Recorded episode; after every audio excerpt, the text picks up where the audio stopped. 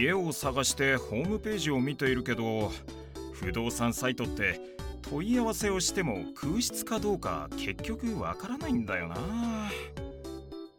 今やライブホテル飛行機など空室空席情報はリアルタイムで更新されているのに不動産業界は未だに確認しますと返ってきます。そう不動産業界の IT 化 DX 化の鍵はこのリアルタイム性にあるのです。不動産業界の情報改革なら業界特化で13年のサービシンクにご連絡を。ウェブディレクションやってますラジオ。この番組は東京でウェブディレクターをしている名村がウェブディレクターとして思っていること感じていることをお伝えしているインターネットラジオです。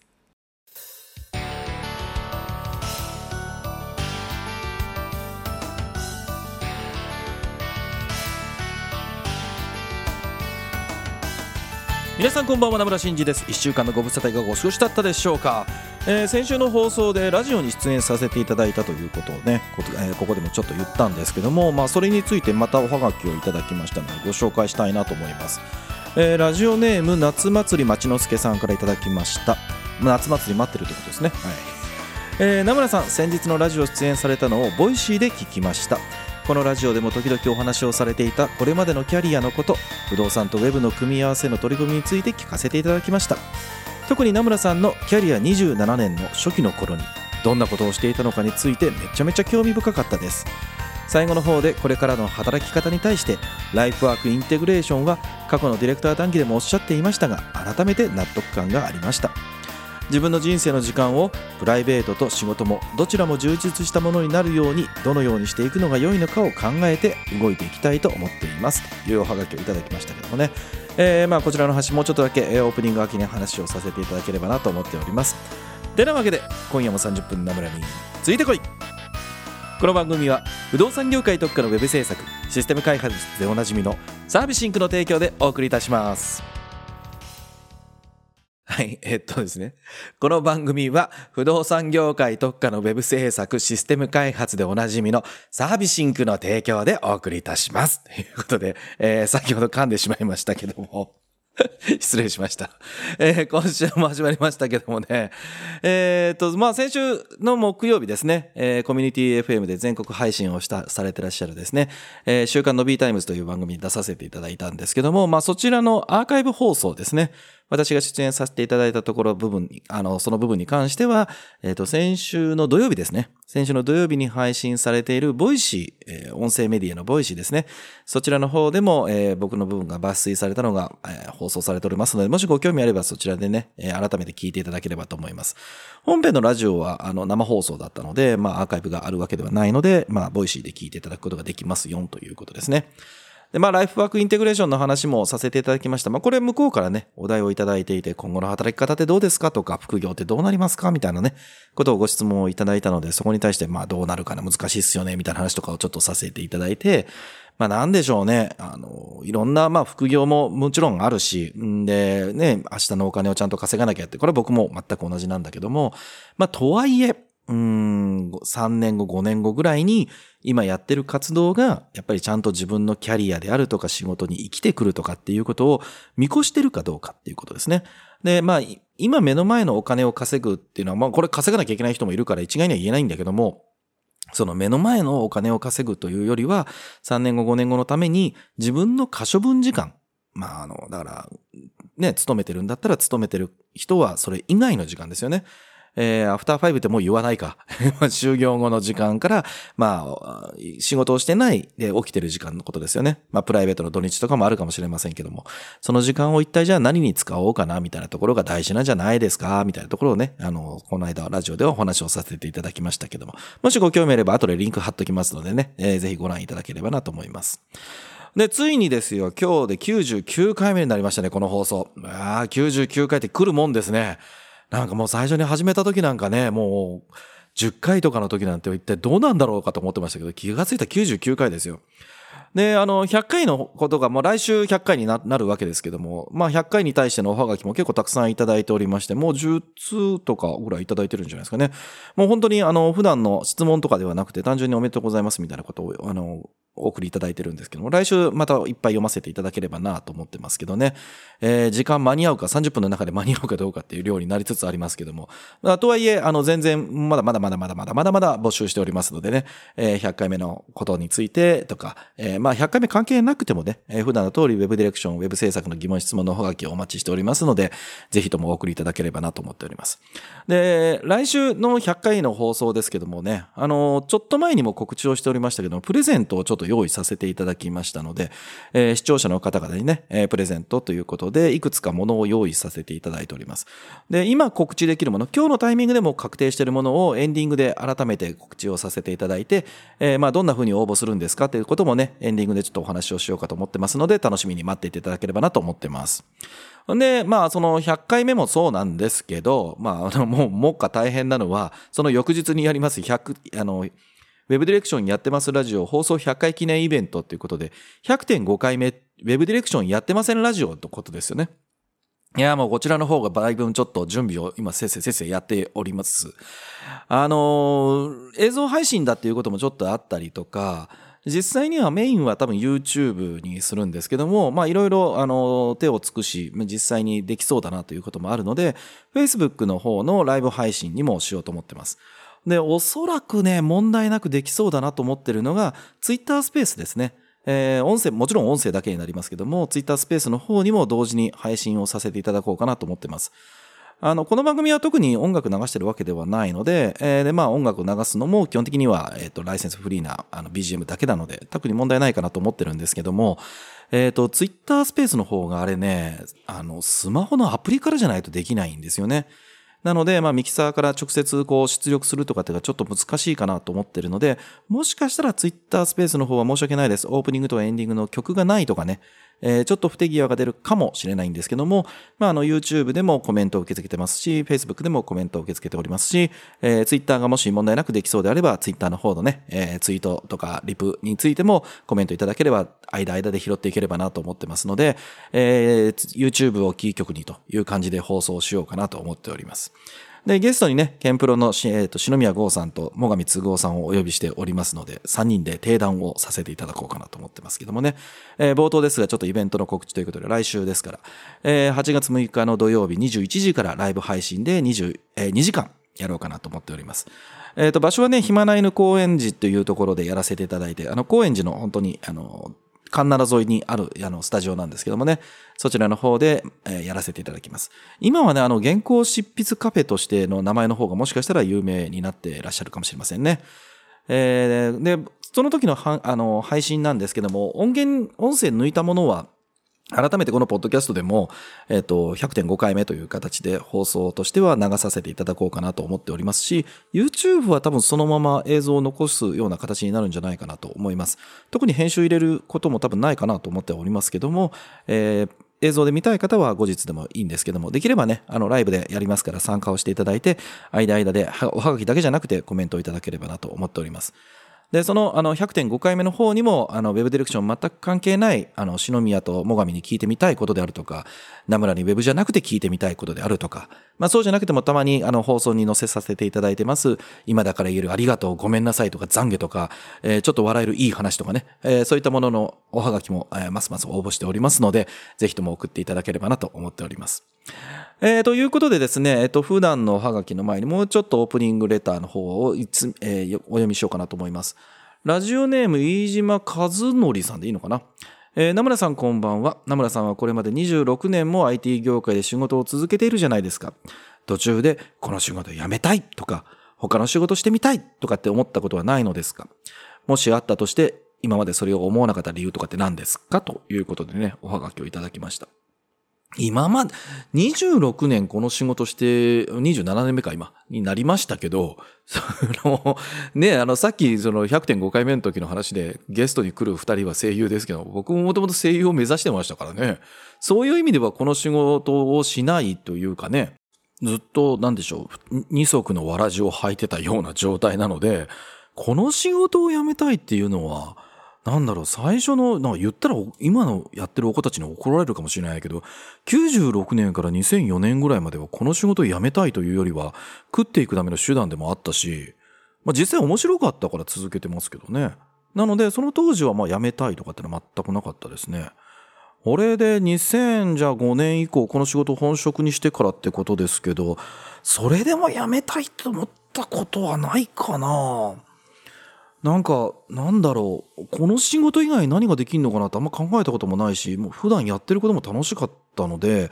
僕はそういう意味で運がいいだと思いますよ。あの、お客様にも恵まれたとか、案件にも恵まれたとかね。なんかもっと大きな仕事とか、ナショナルクライアント的なことやってみたいとか、まあメディアに近い仕事をしてみたいとかっていうのはもちろんあるけども、なんかそういうのでやめた、やめたくないとか、他の仕事やってみたいとかっていうのはあんまりないですね。なん、うん、でもまあ、仕事ってさ、日本に2万種ぐらいあるらしいんだよね。全部で。2万種ある仕事の中で、人生でこう何個経験できるんだとかっていうふうに考えると、確かに他の仕事をしてみたいっていうのは思わなくはないですよね。なんかもっとメディアに近いところとか、なんか林業とか、あ、そうだ、伝統工芸士で物作る仕事では僕やってみたいなってやっぱ思ったりしますね。これは今でもちょっと憧れがあるかな。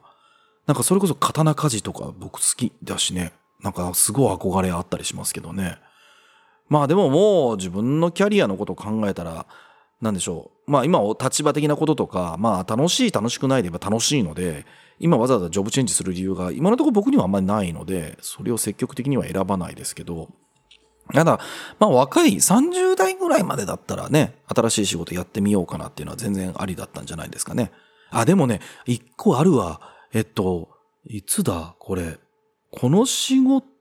この会社を立ち上げる時かなそうそう。今僕はこの仕事で自分の会社を立ち上げるときに、料理人になろうかなっていうのはちょっと真面目に考えたことがありますね。あの、自分が料理が趣味は趣味なんですよね。あの、別にそんなすごい修行したとか全然そういうわけじゃなくて、単に長いことやってるってだけなんですけども、なんかそれを本職にしてみたいなとかっていうのは一瞬考えたんですけど、なんかいろいろこう考えていく中で、やっぱり僕は web の仕事の方がいいなって。あの、料理人が嫌とかではないですね。あの、ウェブの仕事の方が僕は自分がやりたいって思いが強かったので、えー、そっちには行かなかったんですけども、なんかそういう意味では、あんまり僕はよそ見をする余裕もないまま、これが楽しい楽しいってキャッキャ夫婦ってしながらここまで来たっていう感じだから、まあ、運が良かったんじゃないですかね。まあその運って難しいよね。あの自分の仕事、例えばさっき言ったみたいに2万種ぐらいあるわけじゃないですか。その中でさ、自分がこう合ってるか、ママッチしてるって意味ね。合ってるか合ってないかって実際なかなかわかんないからね。なのでまあ自分が選んだ仕事が自分の転職になるかどうかっていうのは、あの、本当に運にも寄ってくるかなと思うんですけども、今のところ僕はないですね。まあ楽しくやれてるからだと思いますし、なんだろう、あの、今やってることに対して楽しみを見つけるのは僕得意なんだと思います。あの、他の人に言った時にそれが楽しいのって言われるようなことがあるかもしれないんだけど、僕にとってはすっごい楽しいみたいな。なんかここにこだわってる瞬間がすごく楽しいとか、まあお客さんとね、会議室でカンカンガクガクいろんな話をしてる時が楽しいとか、こんなサービス作ってみようかなとかって頭で妄想を描いてる時が楽しいとかっていくつかまあいろいろあ、ね、あの条件はあったりしますけど、それで僕がこう、なんだろう、楽しくないところにフォーカスするよりは、楽しいところにフォーカスしようっていう感覚の方が強いから、もしかしたらあんまり思わないで来れたんじゃないかなという気がしますけどね。えー、飯島さんもしかしたらお悩みなのかもしれませんけども、あんまり参考になったかどうかはないあの、疑わしい感じですが、もしなんかもっと具体的に悩んでらっしゃるんだったら、あの、おはがきいただければなと思っております。それではいつものおはがきのコーナーに行ってみましょう。はい、お便りのコーナーです。このコーナーでは、ポッドキャストの詳細にも記載しているウェブ上のおはがき投稿フォーム、ナムラのツイッターアカウントへの DM でいただきました、ウェブディレクション、ウェブ制作の疑問質問のおはがきにお答えさせていただいております。えーと、それでは最初これから行きましょう。えーと、ラジオネーム伸びす、えー、伸びすぎたのび太さんからいただきました。面白い名前だね。えー、名村さんこんばんは。名村さんが放送やディレクター談義の中でクリティカルシンキングの話をされているじゃないですか。僕は自分がその思考法を学ぼうと本を読んだり、えー、見たりしました。ただその中で自分の思考を疑うというのがどうやっても実感がしづらく、何をすればそれができるのかというのがわからないです。自分は自分であって自分の思考をどのように疑うのかってなって、自分を疑う疑うってなると、もう何が正しいのかっていうのが全くわからなくなってしまったのですが、これに対して何か学ぶコツとかってありますか？もしご存知であればアドバイスくださいということでね。まあ、すごくわかるよね。自分は自分であって自分の思考をどのように疑うのかってなって自分を疑うとなるともう何が正しいのか全くわからなくなってしまったっていうことですけど、まあ、これは 確かにそうなる人はいますよね。おっしゃってるのはすごく正しいかなという気がしますけど。えっ、ー、とですね、そういう意味で言うとね、僕は、なんだろうね、芝居をしてたことはもしかして景気になってるのかもしれないんですけども、あの、二重人格とかではないけど、やっぱり自分のこう、思考自体を客観視できるのは多分あると思うんですね。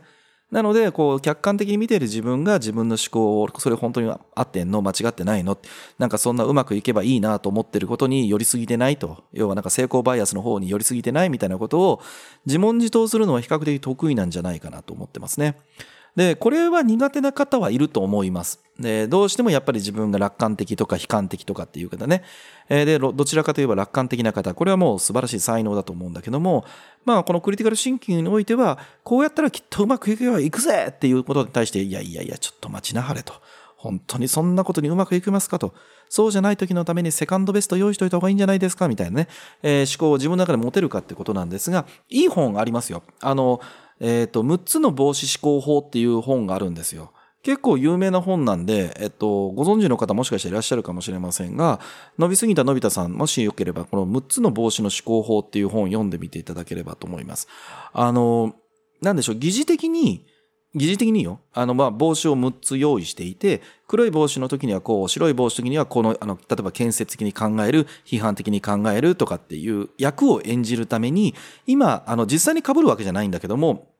あの、自分が白い帽子を今被って考えてるっていうことで、その外的であるとか身体的であるとか、まあ仮想的な意味だけども身体的に自分が今それを考えてるんだから、今はポジティブに考えなきゃいけないとか、建設的な意見を言おうとか、逆に言えば黒い帽子を被ってるんだからこういう言い方をしようとかっていうことを、こう演じるあの、セオリーというかね、え、方法論としてこの本があるんですけども、あの、なんだろう、打ち合わせをしてる時とかでも、これをちゃんとこうリーダーの方が言って、会議室の中で、今からじゃあみんなで白い帽子をかぶるよって。なので、こういう風な意見を言いましょうっていうことで、こう、会議の、こう、なかなか、いや、そんなんやったってうまくいくわけないっすよっていうようなね、ちょっと車に構えた人がいたりするとか、どうしてもこれこんな簡単にうまくいかないでしょ。何をやったらいいんですか。どこから手をつけたらいいんですか。みたいな、こう、ポジティブに考えたいけど、あまりにも無理ゲーすぎて、こうね、なかなか建設的に考えられないみたいな、えー、場合に、この6つの帽子の思考法っていうのを使って、まあ、とりあえず今みんなでこういう状態で、今からこの色の帽子をかぶってみようと。いうのをね、えー、やってみると、比較的その余計なバイアスが一回取り取り除かれて、えっ、ー、と、みんなの思考がね、えー、同じ方向に向いて考えていって、それを打ち消すようなものをちょっと一旦、あの、除外することができるっていうのがね、えこの本の内容なんですけども、この、あの、クリティカルシンギングをするときに自分の思考を学ぶというときに、えっ、と、例えば何かこれはこうやっていこう。A を B にしていこうって時に、じゃあ今からこの色の帽子、この色の帽子、この色の帽子って被って、まあこれをやろうっていうのって本当にうまくいくのうまくいくはずだよね。こうやればきっともっとうまくいくよ。みたいな話とかっていうのを、こうそれに対してこうね、役を演じながら自分で発想の思考法、発想とか思考法を変えていく。うん。そうすると、比較的その自分の思考を疑うっていうのが、ちょっと前に自分で考えたものを客観視してえー、ちょっと隣に置くとか、ちょっと前にポンと置いて、まあそれに向き合うことができるようにっていうのがだんだん分かっていただけるんじゃないかなと思いますので、もしよければ試してみていただければなと思います。えー、6つの防止思考法ということでね、後でブログの方にもリンク貼っておきますので、もしご興味あれば買ってみていただければなと思います。では、えっ、ー、と、次のおはがきってみましょう。えっ、ー、と、ラジオネームカズマさんからいただきました。名村さんこんばんは。えー、会社の目標設定で目的をちゃんと考えて目標設定してと言われてしまいました。で、それを考えたら、その目的って利己的じゃない？と言われてしまい、いい加減切れそうになっちゃいました。ああ、なんか利己的っていうことで、こう自分自身のことしか考えてないんじゃないの？ってことですね。えー、この場合のいい目的ってそもそもどういったものなのでしょうか？僕は会社員なので自分の給料を上げるってのは立派な目標だと思っていますが、これはダメなのでしょうか？ということでね、もうウェブ全く関係ないお話になってまいりましたけども、まあありがとうございます、カズマさん。これすごく悩みますよね。えー、うちも目標設定とかね、えー、それをちょっと、あの、みんなに半期のうちは半期半期で目標設定をしてるんですけども、その半期の目標設定ということをみんなにやってるんですけども、これ結構説明したりしますね。で、目的と目標はまあ厳密にとちょっと違いますねということですけども、まあさっきね、あの6つの防止思考法って本をご紹介したんですが、これも結構いい本があって、目的思考法、あ、目的思考っていう本があります。あの、これももしそういったところで迷ってらっしゃるんだったら一度読んでみていただければと思うんですが、そもそも悪い目的ってじゃあ何でしょう？いい目的っていうのを考えるんだとすると逆説的に悪い目的って何ぞやということですね。これはもうはっきりしていて、あの、何をやったら達成できたのかがわからない状態の目的？っていうのは、えっ、ー、と、仕事においてはやっぱり悪い目的と言えるんじゃないかなと僕は思っています。例えばさ、あの、業務の効率化をしましょうとか、数字の見える化をしましょうとかっていう話ってね、こう仕事してたら出たりすると思うんだけど、業務の効率化をしましょうっていうのって、何をどうやったらじゃあ達成したのかってわかんないんだよね。数字の見える化っていうのも、じゃあどういうふうに見える化したらいいのみたいな話をなんだけど、これはもう目的とかじゃなくて、ただの単にスローガンなんですよね。なので、こんなふうに頑張ろうみたいな感じなわけですね。で、あのこういった場合で、これを目標みたいなとか目的のところとかにね、その近しいところどっちかに据えてしまうと、何をやったら達成できた、できたのかがわからない。逆に言えば、何をやれば達成できるのかっていうのがなかなかわかりづらくなってしまうので、この、え、数字の見える化のために僕は頑張りますとか、業務の効率化のために頑張りますとかっていうのは、やっぱり悪い目的だと思います。で、あの、この目的っていうのは僕は、あの、目的じゃない、えっ、と、目的か、とか、えっ、と、どういうふうな目標とっていう話ですけども、僕はそれをよく、うちの会社では結果っていう言い方をするんですね。まあ、どういう結果設定をするんですかと。なので、えっ、と、達成できたかできなかったっていうのが、うちの中では、その結果というのは完全結果で、え書くようにしてください。この完全結果というのは、定量的に評価ができる結果にしましょうということですね。で、あの、目的思考をさっきご紹介しましたけども、その中で書かれてるものでしたけども、まあ、それちょっと、あの、言い換えると。えー、一つ、四つぐらいね、あの、的、目的か、ごめんなさい。目的に対しては4つぐらい、あの、条件があります。あります。なんか今日カミカミですね。ごめんなさいね。えー、1つ目が、えー、具体的で明確な内容。まあ、要は定量的に評価ができるということですね。で、やるべきことが絞り込まれているというのがもう一つの条件で、むしろこれよく言われるのは、何をやらないのかが分かってるということですね。で、三つ目がこだわりの条件がはっきりしている。うん、例えば吉野家さんで言えば早くて安くてうまいみたいな。ああいった、こう、わかりやすくてスローガンになってるものですね。もっと、こう、どういったことをすればいいのかみたいな。で、あとは、まあ、これはちょっとね、定量的な話なんですけども、自分も周りもワクワクするような、えー、目的かどうかというのが良い目的だというふうには、なんか書かれてましたね。あの、目的と目標、そして結果の設定っていうのは、おそらく今後自分がどういうふうに仕事をしていくのか、で、何のために仕事をしていくのか、で、もし、あのね、長続きをするというのであれば、できるだけ、そのさっきの、えっと、カズマさんのね、上司の方が利己的じゃないっていう話を、まあされてましたけども、あの、稲森和夫さんの利他ではないんだけども、やっぱりね、他人のためであるとか、社会性とかに目的を持っていく？うん、まあ、いきなり全世界を平和にとかちょっとでかすぎるかもしれないんだけども、なんとなくこれが社会に貢献するとか、まあ、そういったところに自分の能力とか仕事の結果とかっていうのがアウトプットされるっていうふうにこう考えている方が長続きしやすいような気がしますね。で、あの、そこに置いている上でよ。そういった社会にどうこうしようとかっていう上で自分の給料を上げたいって言ったら、えー、周りの仲間も助けなきゃいけないし、えっ、ー、と、お客さんのこともちゃんとしなきゃいけないし、なんだったら会社がこう、外に出すなんか CSR 的なことですか、ESG 的なこととかっていうのも協力しなきゃいけないし、その結果自分の給料が上がると。ただ、えー、と純粋に自分の給料上げたいだけですってところになったら、もう他の人は蹴落とそうが何しようが、俺の給料が上がればいいんだってところにね、行きかねない。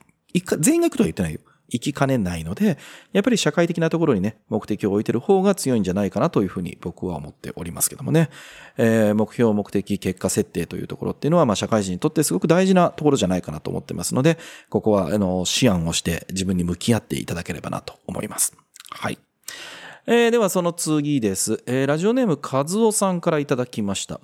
名村さんこんばんは。今28歳で、この業界でのキャリアは新卒からですので6年目になりました。えー、最近感じていることですが、時代の変化が早すぎると思っています。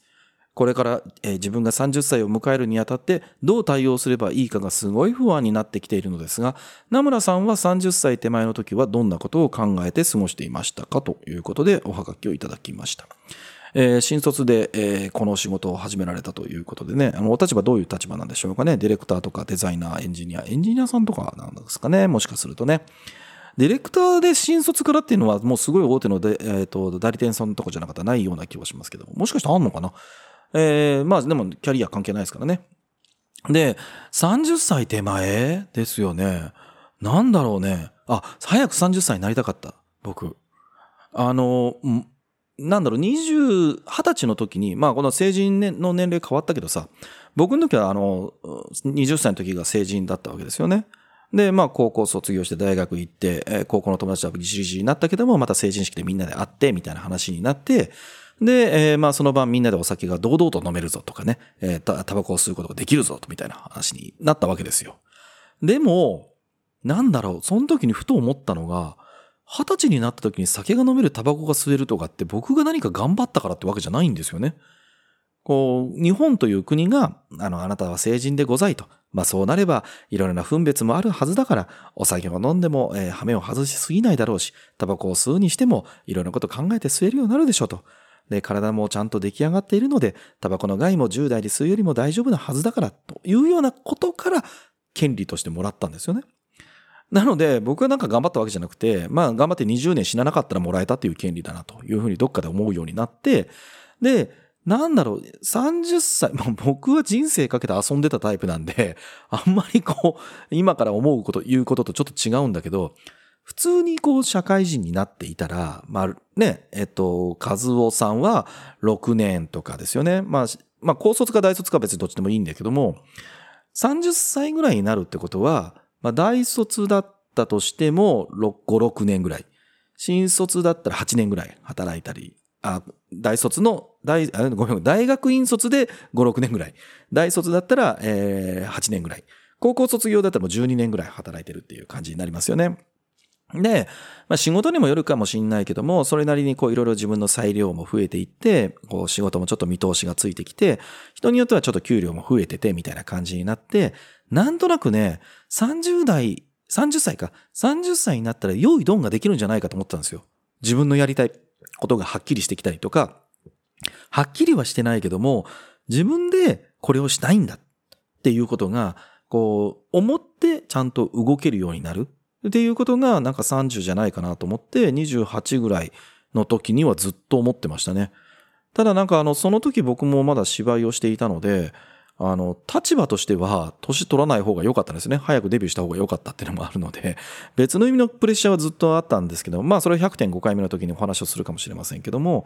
なので30歳の時には、その30になって、あ、30の前の時には、30歳になったら何をするかとか、何をやりたいかってことを考える。で、もしくは考えて思いついた時に、自分がそれができるように、こう、キャリアを積もうとか、経験を積もうとか、なので、その頃仕事でこれ誰かできる人いないって言ったら、まあ多少残業がね、許容されてた時代だったからですよ。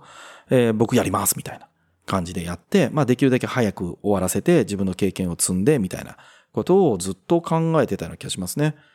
で、なむらじゃあ30歳になってどうなったんだって話ですけども、あの30歳の時転職しましたけども、めちゃめちゃ仕事は楽しかったですね、僕は。その30からの時間は。本当にまあありがたい、あの、比較的裁量あるお仕事にね、つかせていただいたっていうのもあるんですけども、本当に楽しく仕事をさせていただいたし、お客さんにも可愛がっていただけたし、その可愛がっていただけるようなお仕事、お客様にも出会えた。まあそういったことは、その20代まで結構頑張って頑張ってやってきた結果なんじゃないかなというふうには思ってるので、僕はこう、すごい不安なのはわかります。今特にね、えー、働き方も働き方改革であるとか、えっ、ー、と、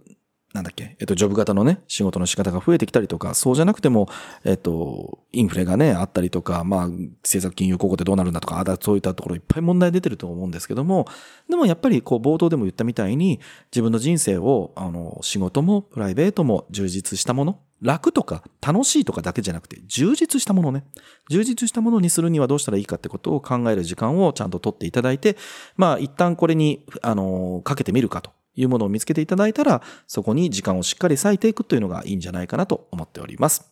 はい。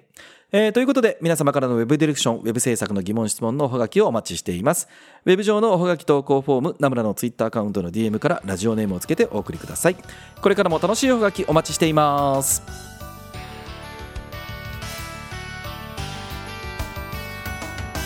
はい、というわけで今週もエンディングです。え、ー、と、放送100回目、来週ですけども、ついに放送100回目ですけども、そのプレゼントの発表です。いろんなところにね、あの、プレゼントくれよということでね、いろんなことで交渉してまいりましたけども、それでちょっと、あの、発表できるものが増えてまいりました。今回ね、えー、目玉として追加ができたのが、Web ディレクター育成講座です。えー、ウェブで、えー、今年の2022年9月25日から、えー、開催されますウェブディレクター育成講座への参加券、えー、をですね、えー、社内からちょっぱってきましたのでですね まだちょっと人数決まってないんですけど、まあ、1名か2名になるんじゃないかなと思いますけども、えー、こちらの方が来週のプレゼントに100回記念のプレゼントになりますのでねもしご興味がある方はそれを狙っていただくのもいいんじゃないかなと思っておりますけども、えー、ただですねあのサイト見ていただいて全日程ちゃんと出ることができる方、えー、だけ応募いただければなと思っております。であと以前にも告知をしていたもの改めてご連絡ですけどもいわゆるあのクリエイティブツールの左手ツールと呼ばれているツアーボックスの Bluetooth 版ツアーボックス NEO を1名の方。あとサービスインクの10周年記念で作りましたモバイルバッテリー3台をですねプレゼントとして持ってまいりましたのであとですねもうちょっとプレゼント増やすような気がしてますので来週最終的なご連絡をしますのでお楽しみに待っていていただければなと思います。でイベントの告知です。先ほどプレゼントにもっと話をしましたけども2020年9月25日から全5日間合計35時間のウェブディレクター育成講座を開催させていただいています。お申し込みはねぼちぼちいただいておりますけども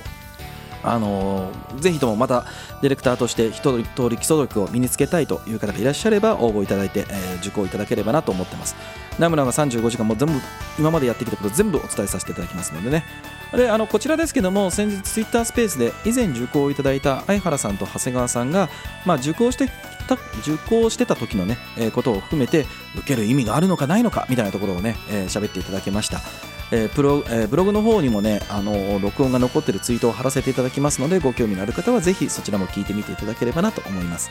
ただまああのお二人ともねすでにそれなりに経験があるお方だったので研修の内容としてご自身にとって過不足の点があったとえー、ここは良かった、ここはもう僕には十分だった、みたいなのも終わりだったようで、改めて感想を僕も聞いてね、ああ、そうだったのかというふうに思わせていただきましたけどもね。はい。えー、番組へのお便りたくさんお待ちしています。ウェブディレクション、えー、ウェブウェブディレクションやウェブ制作の疑問質問、今だから言えるありがとう、ごめんなさいといった日々のお話まで幅広くお待ちしております。ウェブ上のおはがき投稿フォーム、ナムラのツイッターアカウントへの DM からラジオネームをつけてお送りください。このラジオはあまり重たい内容ではなく朝や昼や夜に何かをしながら聞いていただければウェブディレクションについてちょっとしたヒントになるような放送をしています面白かった仕事のヒントがあったという方はぜひ SNS でシェアをお願いいたします Apple Podcast でお聞きの方は評価をいただけると嬉しいです。というところであっという間にお時間でした。来週は100回記念になります。ということでお相手名村真司でした。来週も絶対チューニングしろよ。バイバイ。無限のアイデアをサービスに。サービスをユーザーに。ユーザーをハッピーに。不動産業界に特化したサービスを考え抜く会社。サービシンク。